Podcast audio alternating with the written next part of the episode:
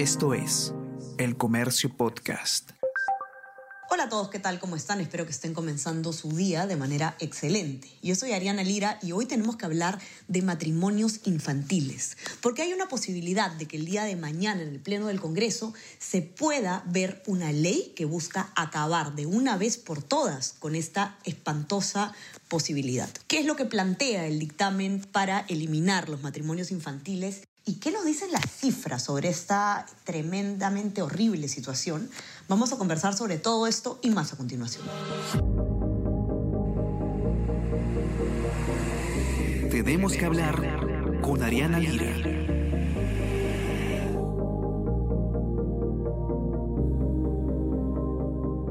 Hay una realidad espantosa que está ocurriendo en nuestras narices eh, una realidad de la que no mucha gente habla y de hecho de la que no se sabe mucho a nivel de opinión pública y que tiene que erradicarse ya. Estamos hablando de los matrimonios infantiles y ahora está en manos del Congreso que podría ver ese tema mañana mismo en el Pleno si es que hay, ojo, voluntad política.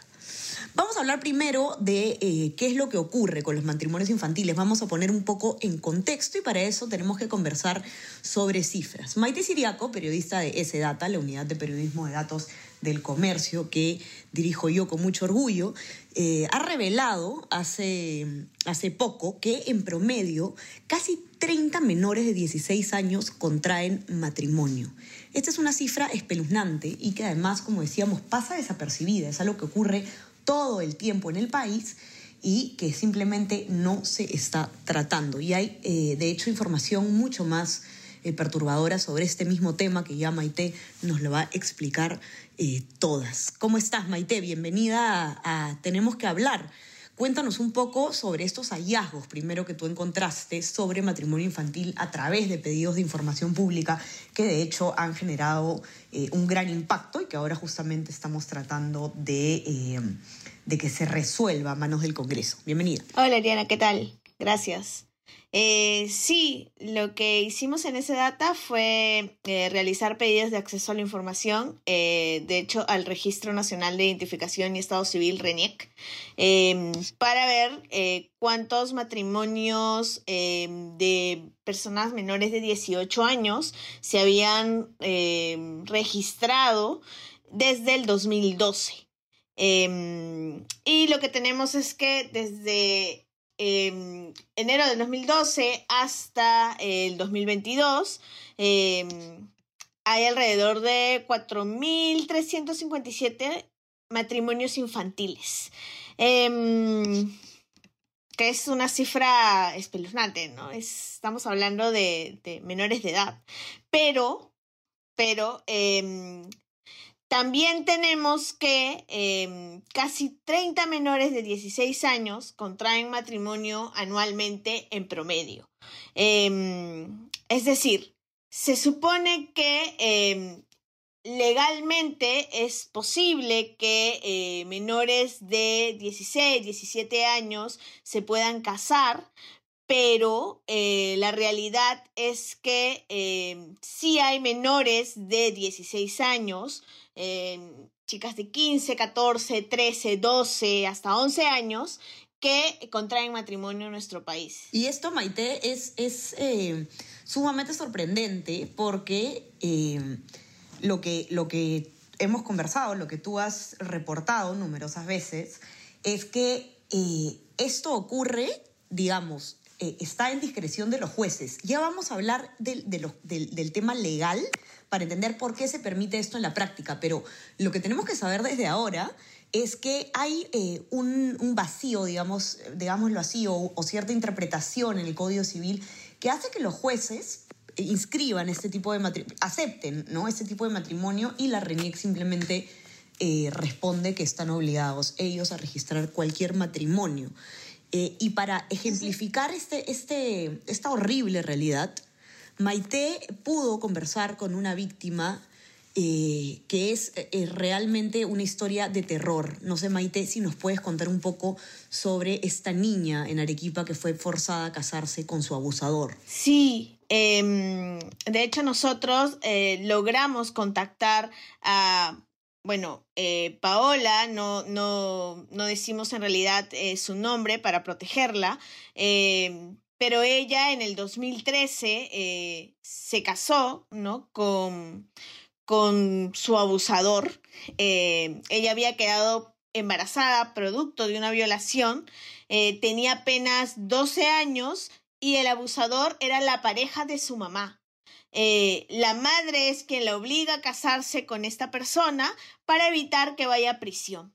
Em, ella, de hecho, tiene a su hijo en, el, hospital de Camaná, eh, en un parto que, en un embarazo que es de alto riesgo, pues era una niña, em, y además poco tiempo después, unos años después, tiene un segundo hijo de esta misma persona, también eh, por una violación.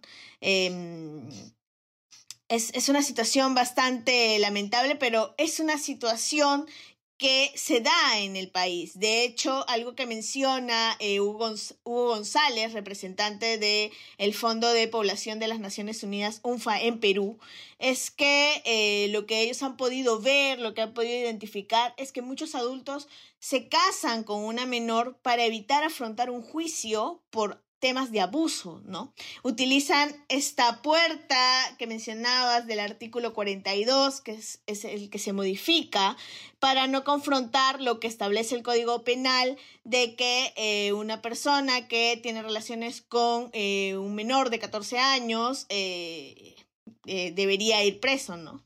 es un violador.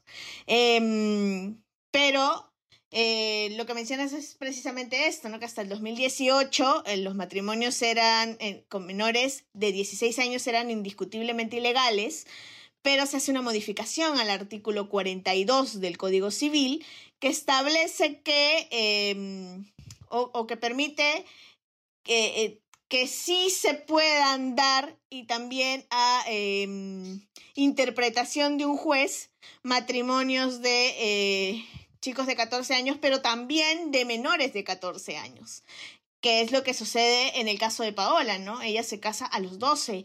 Eh, cuando nosotros le preguntamos a Reniet por qué se había registrado un matrimonio de una niña de 12 años cuando eso eh, se supone que está prohibido, que no es legal, nos mencionaron que si el juez lo había eh, aceptado, pues ellos solo registraban. Así es. Y ahora eh, quisiera explicar un poquito el tema legal, que es un poquito complejo y técnico, pero vamos a hacerlo de la manera más clara posible. ¿Qué es lo que pasa? Que según el Código Civil solamente pueden contraer matrimonio los, digamos, obviamente a partir de los 18 años. Hay una excepción para los mayores de 16 años, es decir, personas que tienen 16, 17 antes de, alcanzar la mayoría de edad, que es una excepción em, que se da solamente si es que los padres autorizan eh, este matrimonio. Ahora, ¿cómo es posible que se permita el matrimonio de menores de 16 años? Y ahí está el kit del asunto. Esta modificación del 2018 de la que habla Maite agregó un segundo párrafo al artículo 42 del Código Civil. Este artículo 42 del Código Civil no te habla de matrimonio, de lo que te habla es de la capacidad de ejercicio. Esto es un término técnico, pero vamos a explicarlo muy fácilmente. La capacidad de ejercicio, según la ley, es la posibilidad que tiene una persona de ejercer por sí misma sus derechos. Es decir, los adultos, por ejemplo, los niños, los menores de edad en general, eh, tienen, gozan de derechos, pero no pueden ejercerlos plenamente, sino que los hace su tutor, eh, sus padres, sus eh, apoderados en general. ¿no? Entonces, esta modificación en este artículo preciso sobre capacidad de ejercicio, lo que hace es que permite que los mayores de 14 años y menores de 18 tengan capacidad de ejercicio. ¿Cómo así? Porque es simplemente un tema de fraseo. Lo que dicen es, tienen plena capacidad de ejercicio los mayores de 14 años y menores de 18 años que contraigan matrimonio o que ejerciten la paternidad. Es decir, están diciendo entre líneas que los mayores de 14 años sí podrían contraer matrimonio. Y con esta modificación lo que se hace es abrir la puerta para que los jueces, según una interpretación de ellos, eh, permitan que menores de 16 años se casen. Esto es una aberración y tiene que quedar claro. Y la congresista Flor Pablo, que fue una de las que ha eh, propuesto modificar la ley para eliminar esta posibilidad, ha sostenido que lo que hace esta, este eh, em, este estatus legal es, al fin y al cabo, perpetuar o, legitimar las violaciones. Vamos a escuchar lo que ha dicho en comunicación con el comercio. Como te digo, el tema de fondo está que este, este tema de tener el matrimonio desde los 14 años eh, lo que hace es justificar violaciones, especialmente en las zonas eh, donde hay mayor violencia hacia las mujeres, las zonas amazónicas, las zonas andinas, las zonas más empobrecidas de nuestro país. Y así que yo espero que este eh, jueves se pueda poner de primeros, entre los primeros puntos este proyecto de ley y que se pueda aprobar. ¿no? Eso creo que es lo que esperamos en general toda la sociedad. ¿no? Este no es un asunto solo de las mujeres, es un asunto de avanzar como sociedad a tener mayores garantías ¿no? para que nuestras niñas puedan desarrollarse, puedan tener sus proyectos de vida y no ser entregadas a sus violadores, a hombres mayores en uniones tempranas, en matrimonios infantiles que vulnera todos sus derechos. Bueno, y antes de hablar de lo que podría pasar a nivel de Congreso, que es lo más importante en este momento, vamos a recordar un poco eh, sobre qué está haciendo, eh, qué estamos haciendo para intentar cambiar esta situación. A raíz de esos hallazgos de Maite, eh, ese Data y Anira Dávila, que es nuestra conductora del comercio, han lanzado una campaña llamada Basta de Abuso Infantil, que de hecho la hemos comentado antes en este podcast, que tiene como objetivo esta campaña promover los cambios legales que protejan a los menores de edad de distintos tipos de abuso. Y en esa línea, eh, específicamente sobre los matrimonios infantiles, lo que se ha buscado a través de Basta es que en el Congreso se ponga en agenda un dictamen que ya existe en la Comisión de Justicia que precisamente busca eliminar por completo la posibilidad de que menores de 16 años contraigan matrimonio, es decir, cerrar esta puerta que se abrió en el 2018. Eh, y ayer martes, a pedido de la congresista Sigrid Bazán, se acordó en Junta de Portavoces del Congreso poner en agenda del Pleno de este jueves, es decir, de mañana, este dictamen. Eh, esta decisión tuvo cero votos en contra, es decir, se aprobó por unanimidad. Pero ahora no hay que cantar victoria, porque para asegurar que un dictamen que esté en agenda realmente se discute en el Pleno, tiene que proponerse como uno de los primeros puntos de la agenda. Y para esto un congresista debe proponerlo. Tiene que haber voluntad política de las bancadas para que se trate el día de mañana este tema. Y en esta línea, Alexander Villarroel, que es reportero de Política del Comercio, ha hecho un sondeo preliminar sobre cuáles son los ánimos en el Congreso con respecto a esta posibilidad. Vamos a ver algunos de los datos que ha podido recoger hasta ayer Alex. Primero que nada, la congresista Bazán ha asegurado que el presidente del Congreso, Alejandro Soto, se ha comprometido con que el dictamen sea eh, visto el mismo jueves en el Pleno.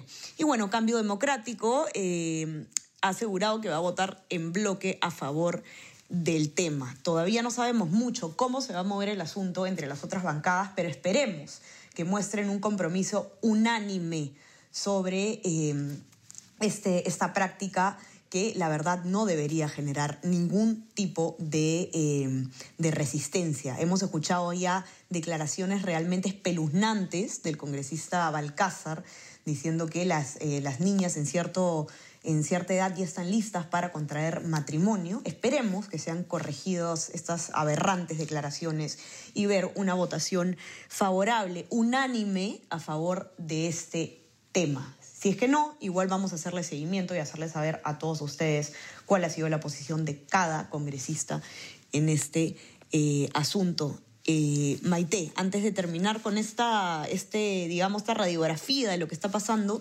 cuéntanos qué otros temas incluye la campaña Basta, porque no solamente están tratando ustedes eh, matrimonio infantil, sino muchos otros casos que implican un abuso o una desprotección de los menores. Cuéntanos un poco qué más podemos encontrar en la campaña Basta que está disponible en nuestra web. Sí, eh, lo que tenemos en Basta es eh, realmente una radiografía del abuso sexual contra, contra niños, niños y adolescentes em, en los diferentes ambientes ¿no? donde, donde ellos se desarrollan, donde crecen, como son la escuela, por ejemplo, donde más de 400 docentes sancionados por abuso no fueron sacados de las aulas.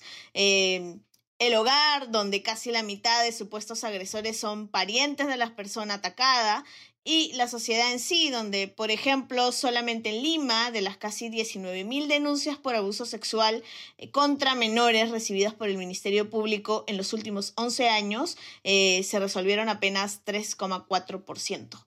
Em, tenemos realmente diferentes notas eh, en las que van a poder eh, ver es, cuál es la situación ¿no? de vulnerabilidad en la que están eh, los menores y además eh, qué medidas urgentes se deberían tomar para eh, protegerlos. Así es, yo quiero invitarlos a que puedan leer primero la nota de Alex en nuestra web con la que van a poder ver el sondeo de las bancadas respecto a lo que se va a discutir en el jueves en el Pleno del Congreso respecto de este tema y también por supuesto que puedan revisar la campaña Basta de abuso infantil que la encuentran en nuestra web elcomercio.p arriba en un cintillo eh, está siempre disponible. Por último, Maite, antes de que terminemos, no sé si nos puedes eh, comentar un poco cuáles son las líneas de ayuda a las que puede llamar eh, o escribir una persona que esté sufriendo de abuso o que quiera denunciar un abuso de, de un tercero. Sí, tenemos la línea 100 que es un servicio gratuito donde se brinda sobre todo información y consejería a personas que eh, están afectadas ¿no? Eh, por temas de abuso, violencia familiar o sexual. Están los CEN, los Centros de Emergencia Mujer, eh, donde puedes recibir servicios especializados para acompañamiento, puedes hacer las denuncias, cuentan con abogados, psicólogos. Está el chat 100 también Em, que tiene una atención de lunes a viernes de 8 de la mañana a 10 de la noche. Em, tenemos también las líneas gratuitas de la Fiscalía, em, las comisarías. y también está, por ejemplo, eh, Flore Tristán, la ONG, que ofrece servicios de ayuda legal y, consejería para mujeres que han sufrido de violencia psicológica o física en el país. Sí, ya saben dónde encontrar toda esta información. Felicitarte, Maite, por este impecable, importantísimo trabajo que están realizando, que estás realizando tú de la mano con Yanira. De verdad que ese es el tipo de periodismo propositivo que queremos que queremos tener en un tema que lamentablemente está olvidado. Los más vulnerables, niños, niñas, adolescentes, están quedando atrás eh, entre tantos temas políticos. Eso tiene que ser una prioridad definitivamente. Maite, te mando un abrazo, que tengas un excelente día. Gracias, Eliana. Y estamos conversando entonces, entonces nuevamente el día viernes. Que disfruten mucho su feriado. Chao, chao. Tenemos que hablar con Ariana Lira.